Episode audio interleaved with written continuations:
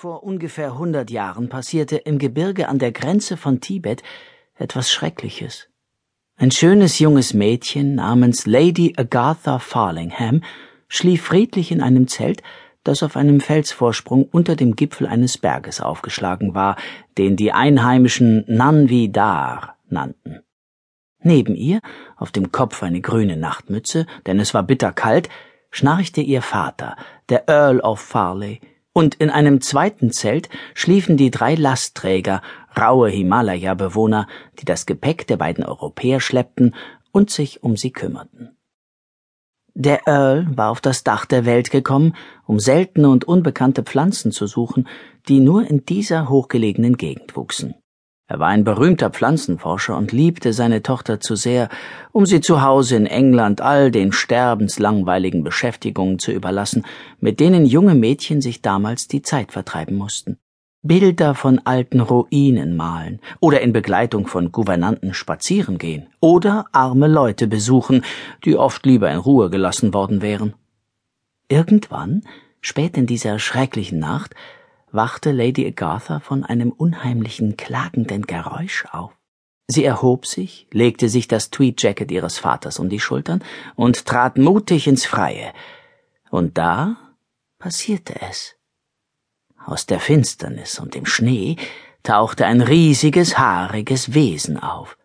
Bevor Lady Agatha auch nur aufschreien konnte, packten sie zwei braune Arme, und dann drehte sich das Ungeheuer um, turnte flink mit seiner Beute die steile Felswand hinauf und verschwand. Der arme Earl und die Träger suchten viele Tage nach dem Mädchen, während mörderische Schneestürme tobten, aber es nutzte nichts. Der frisch gefallene Schnee hatte alle Spuren zugedeckt. Nur eine blaue Socke, die das hilflos zappelnde Mädchen verloren hatte, fand sich. Der untröstliche Vater nahm sie mit, als er nach Farley Towers, dem Stammsitz seines edlen Geschlechts, heimkehrte, und legte sie unter sein Kopfkissen. Und wenn ihn jemand fragte, was aus seiner reizenden Tochter geworden war, sagte er, sie müsse wohl im Schlaf aufgestanden und verwirrt umhergeirrt sein, bis sie von einer Lawine verschüttet wurde denn er konnte einfach nicht glauben, was die Träger ihm sagten, dass ein Yeti seine Tochter verschleppt hatte, ein grauenhaftes Geschöpf, das auch unter dem Namen Schneemensch bekannt ist. Aber natürlich hatten die Träger recht. Agatha war tatsächlich von einem Yeti geraubt worden. Er war mit ihr die steilen Hänge des heiligen Berges Nanvidar hinaufgerannt, und all ihr Zappeln und Schreien hatten dieses Monstrum nicht mehr beeindruckt als das Husten eines Flohs. Schließlich taten die dünne Luft, die Eiseskälte und der Schrecken ihre Wirkung. Das arme Kind fiel in Ohnmacht. Als Agatha wieder zu sich kam, wusste sie sofort, wo sie sich befand. Im Himmel. Wo sonst konnte es so schön sein? Über ihr herrlich sattes Blau, mit flauschigen Wölkchen darin. Sie lag auf weichem, duftenden Gras, das übersät war mit Blumen. Agatha setzte sich auf und schaute sich um.